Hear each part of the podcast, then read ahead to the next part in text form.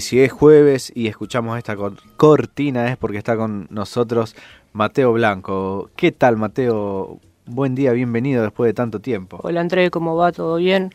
Por fin, en la radio. Por acá dentro del estudio estamos. Por fin eh, pudimos volver a reencontrarnos acá en la radio, después de mucho tiempo que veníamos haciendo la columna en Seamos Libres. Le agradecemos a Nacho por darnos ese espacio. ¿Cómo andas? ¿Qué contás de, Bien, usando el barbijo para todo, para salir a la calle, investigando un poquito de los barrios. Y hoy vamos a tener un tema especial. Hoy vamos a tener un tema especial. Vamos a decir que estamos acá a dos metros, estamos respetando la distancia. Como... Estamos micrófono lejos. Exactamente. ¿Y qué, historia nos va a contar? hoy vamos a hablar sobre los cementerios de la ciudad. Oh, Tenemos dos cementerios para contar hoy y la semana que viene otros dos más. Historias de. Yo les avisé a la audiencia. Igual con esta cortina no vamos a hablar de los cementerios. A ver, ¿Ah, Dani, ¿no tenés una cortina por ahí más adecuada? no estamos ambientando al. Ahora sí, historias de cementerio con Mateo Blanco. Bueno, eh, vamos a empezar hablando del cementerio de los disidentes. Bien, antes vamos a decir que hay cuatro cementerios en la ciudad. cuatro cementerios en la ciudad. Y la, la mayoría están todos en la zona oeste, solo que el oeste nuestro se empezó a correr para donde está la radio ahora actualmente. Pero todos empezaron estando en la zona oeste, sudoeste de la ciudad. Bien, son el cementerio La Piedad, El, Salvador, el Israelita y el de Disidentes. Y el de Disidentes. Son los cuatro cementerios de la ciudad, están todos en la zona oeste. Y todos tienen muchas historias que contar. Vamos a hacer dos en este capítulo y la semana que viene vamos a concluir con los últimos dos. Los dos de este capítulo son... El de disidentes y el israelita. Muy bien. Bueno. Vamos a empezar hablando del disidentes, que es el que está Avellaneda y Pasco. Lo conozco. ¿Lo conoces? Sí, he pasado por ahí. creo que corta la calle también. Corta la calle. Pasco termina en una cortadita adentro del cementerio. Este cementerio tuvo la rareza de que fue mudado originalmente estaba en el centro. Mira vos. Así que Luis Blota, eh, ah, que es encargado de hacer recorridas guiadas por dentro del cementerio, nos va a contar un poco de él. Bueno, después te voy a hacer una pregunta con respecto a eso. Escuchamos entonces el primer audio de Luis Blota. Este es un cementerio privado, absolutamente privado. Pertenece a dos congregaciones religiosas evangélicas. Pertenece a la luterana alemana de Boulevard Oroño y San Lorenzo y a la, a la anglicana de Urquiza y Paraguay. Desde el año 1860 compraron un terreno, hicieron un cementerio que se llamaba Cementerio de Protestantes, eh, donde está la subestación de la EPE en calle Dorrego, Dorrego al 1800. Sí. Ahí estuvieron unos 20 años porque la ciudad crecía a un ritmo muy vertiginoso, quedó dentro del ejido urbano. Para 1860 quedaba en la Loma del Diablo, Dorrego. Pero para 1880 ya estaba, ya estaba este, urbanizado. Así que vuelta a pensar en eh, mudar ese cementerio de protestantes. Pero a su vez en reuniones se dieron cuenta que la estaban pifiando en el nombre del cementerio, porque estaban ingresando ateos, musulmanes, judíos. Entonces dijeron, vamos a buscar una palabra que abarque a todos. Y entonces le cambiaron el nombre, le pusieron cementerio de disidentes, que en Sudamérica hay unos cinco. El cementerio en realidad eh, es como que estaba dado vuelta cuando se creó habría sobre la calle de atrás. Eso no lo sé por qué se hizo así y por qué se, se determinó, eh, creo que por razones arquitectónicas, urbanísticas y de embellecimiento, abrir, eh, abrir por Avellaneda, claro.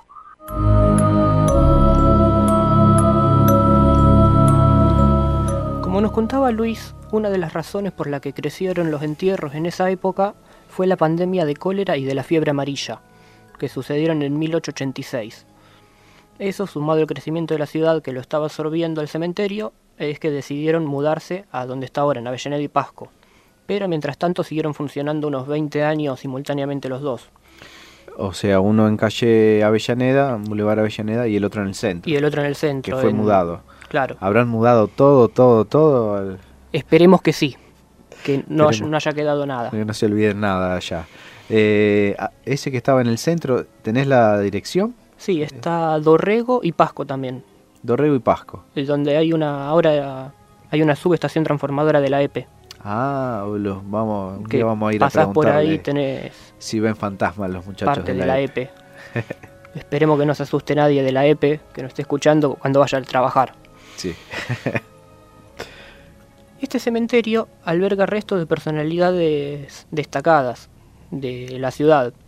Como nos contaba Luis, eh, hay seis eh, maestras que trajo Sarmiento para enseñar en el país, eh, de un grupo mayoritario, seis que se radicaron en Rosario, se encuentran en este cementerio. Fueron las que sentaron las bases de la educación actual. O sea, las primeras maestras del, del país, digamos. Claro, teachers que le decían, las teachers. Hay algunas de ellas que están en el cementerio. Tenía un amigo que le vamos a mandar saludo a Hugo Ojeda, que le hacía una columna acá, que él decía que en ese cementerio están muy cerquita enterrados eh, los fundadores de Central y de Newells. También. Allí se encuentra Colin Calder, que fue el primer presidente de Central y el fundador, e Isaac Newells. Mira vos, están los dos enterrados. Están, eh, están enterrados cerca, jugando a la pelota quizás.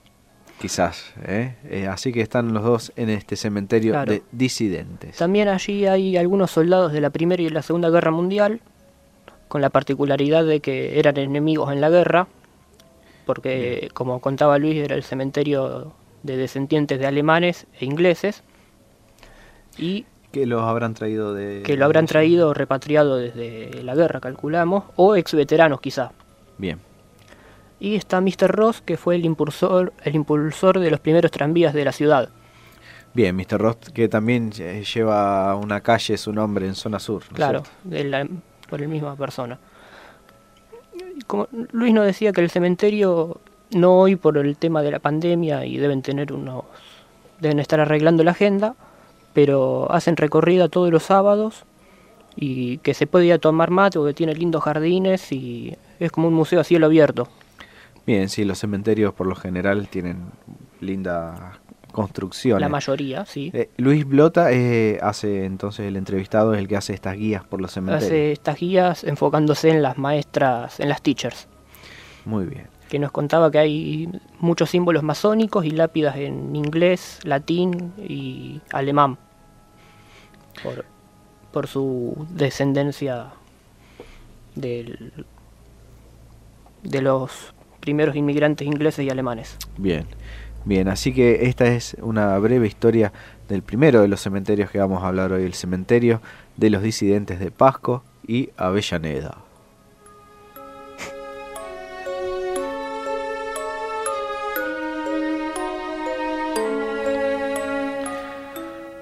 Y seguimos con Mateo Blanco en estas historias de cementerios y ahora vamos a hablar de otro cementerio de la ciudad, Claro, vamos a hablar uno que ya está más cerca de nosotros acá de la radio, el cementerio israelita. Ya llegando más a la zona oeste, pegado a La Piedad, eh, bien en la esquina de Provincias Unidas, 27 de febrero, está este cementerio. ¿Es parte del cementerio eh, La Piedad? No, no, no, son, dos cementerios totalmente separados. Pero eh, son vecinos, digamos. Pero son vecinos. Bien. Gigi Levitt nos va a contar un poco algunas tradiciones de, la comunidad judía. Sí.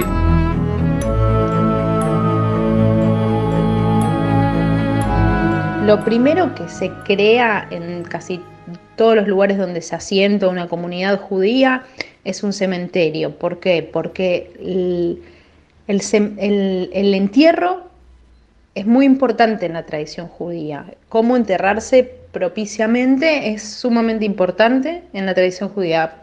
Tal es así que muchas veces las comunidades tienen antes cementerio que escuelas o hospitales incluso, porque el ritual del entierro es muy sagrado, tiene que ser em, bajo tierra, no puede ser en nichos, no puede ser cremado, etcétera, etcétera. Entonces, probablemente los cementerios daten desde el principio del arraigo de la comunidad judía en la ciudad de Rosario.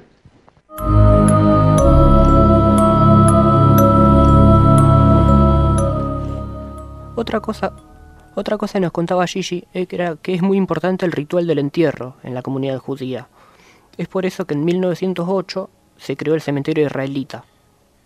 Eh, es más, más nuevo, digamos, que el cementerio disidente. Contaba Blota, creo que antes. Sí, el disidente era de 1860. Bien, y, la comunidad judía usaba ese cementerio. Usaba ese cementerio. Hasta tener el propio. Claro, hasta que lograron conseguir los terrenos que los compraron a la municipalidad o la municipalidad donó el terreno a la comunidad porque una de las cosas que nos contaba Jonathan Cohan, que es el próximo entrevistado, es que es muy importante que sea propiedad del terreno de la comunidad. Bien, o sea, los dos cementerios de, este capítulo eh, son eh, privados, por decirlo de alguna manera. Muy bien. Sí, no son de la municipalidad, son cementerios privados. Bien. Así que ahora escuchamos a Jonathan que nos va a contar un poco sobre el cementerio. Adelante, Jonathan el cementerio no es israelí, es israelita. Son dos términos diferentes. Israelí sería si pertenece al Estado de Israel.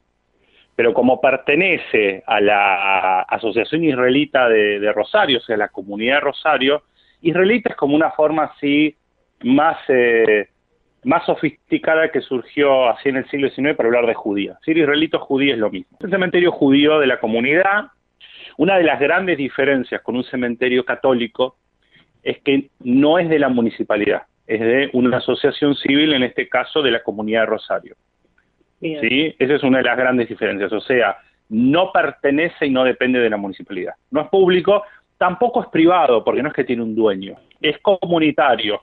En general la modalidad era que eh, estamos hablando de un terreno relativamente grande, de unas cuantas hectáreas, y eh, en general la modalidad era, eso se replicó en, todo, todas las comunidades, en todas las ciudades, la comunidad judía recolectaba dinero para comprar ese terreno fiscal, generalmente era la municipalidad, ¿sí?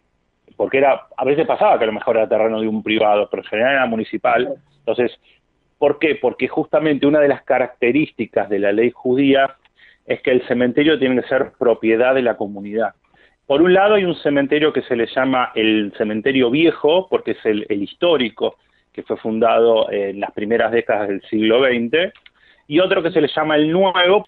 Bueno, por ejemplo, el cementerio viejo, una de las cosas interesantes que tiene es que eh, es un cementerio que tiene algo que es bastante inusual en un cementerio judío, que es, por ejemplo, que tiene monumentos, eh, algunos, eh, algunos bustos, ¿sí? lo cual también era muy raro. En el cementerio nuevo, por ejemplo, es algo mucho más eh, arquitectónicamente sencillo, es tipo un cementerio parque, donde es un gran, un gran terreno arbolado y las, las lápidas son mucho más sencillas, en muchos casos una simple placa de mármol.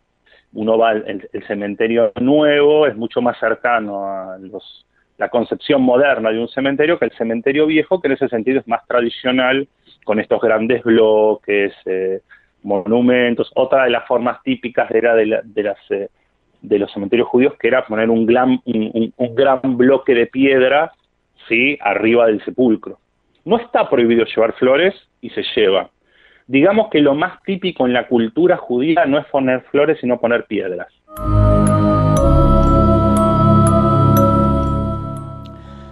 Nos decía Jonathan, la comunidad cuenta con dos cementerios, que pertenecen a la misma comunidad judía. El de Provincias Unidas 27 de febrero y el otro, que es el más nuevo, que se encuentra por la colectora de circunvalación entre Avenida Rivarola y 27 de febrero. Ese terreno fue adquirido en los años 80 por falta de espacio en el primero. Como una de las particularidades de la tradición es que no pueden ser desenterrados. Una vez que la persona es enterrada allí, tiene que quedar allí. Bien, no pueden mudar los cementerios como si fue el caso de los disidentes. Claro, no se puede. Así que es por eso que eh, los 80 consiguieron el terreno para el nuevo cementerio, que es mucho más parquizado y no cuenta con tantos monumentos y mausoleos como el de 27 de febrero y Provincias Unidas, que nos decía que hay una fila de sepulcros de la epidemia de la fiebre amarilla de los años 13. Ah, en el primer cementerio. En el primer cementerio. Otra de las particularidades que tienen es que las tumbas tienen que dar hacia el este, hacia Jerusalén. Tienen que estar mirando todas hacia donde está la ciudad sagrada de la comunidad, que es Jerusalén. Bien, bien. Eh, entonces digamos que hoy hablamos del cementerio de disidentes y de los dos cementerios de la comunidad judía, que es uno en realidad. Es uno. Podemos decir dos cementerios y medio en este capítulo. Claro, dos cementerios y medio. Eh, un anexo. Un anexo. Eh, acá está Gastón Weiss con nosotros. En instante lo vamos a tener a, a Gastón con nosotros que preguntaba dónde quedaba este cementerio. Bueno, queda entonces uno pegado a, La Piedad. A La Piedad en la esquina. Y el otro en calle Rivarola y 27. Yo no, no, no eh, circunvalación, entre, 27. Desde circunvalación se ve para el lado derecho. Mira, yo voy a prestar atención porque ese sí que no lo tengo visto. La próxima vez que ande por ahí voy a, chusmear. Pase y mire. Así que eh, bueno, estos fueron los dos cementerios por hoy y la semana que viene vamos a estar hablando del cementerio de la Piedad y El Salvador. Bien, el, próximo jueves entonces, después de las nueve y media, vamos a estar con Mateo en la segunda parte de estas historias del cementerio. Vamos a adelantar que vamos a tener la palabra de Dante de Taparelli. De Dante Taparelli, eh, encargado de realizar las visitas guiadas en, la piedad, en, El Salvador. Así que un lujo que nos vamos a dar eh, acá con Mateo en la columna de estas historias de la zona oeste. Gracias a Mateo por uh, venir eh, acompañándonos durante todo este tiempo de cuarentena y por suerte hoy, después de tanto tiempo, nos pudimos reencontrar en la nos radio. Pudimos encontrar a cierta distancia, pero estamos acá, volvimos al estudio. Bueno, Mateo. Le agradezco a ustedes. Nos vemos. Hasta la próxima semana.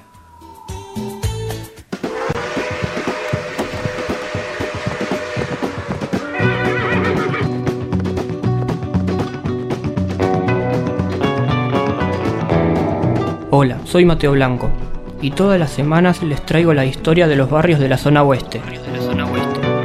Los jueves por Avenida Godoy.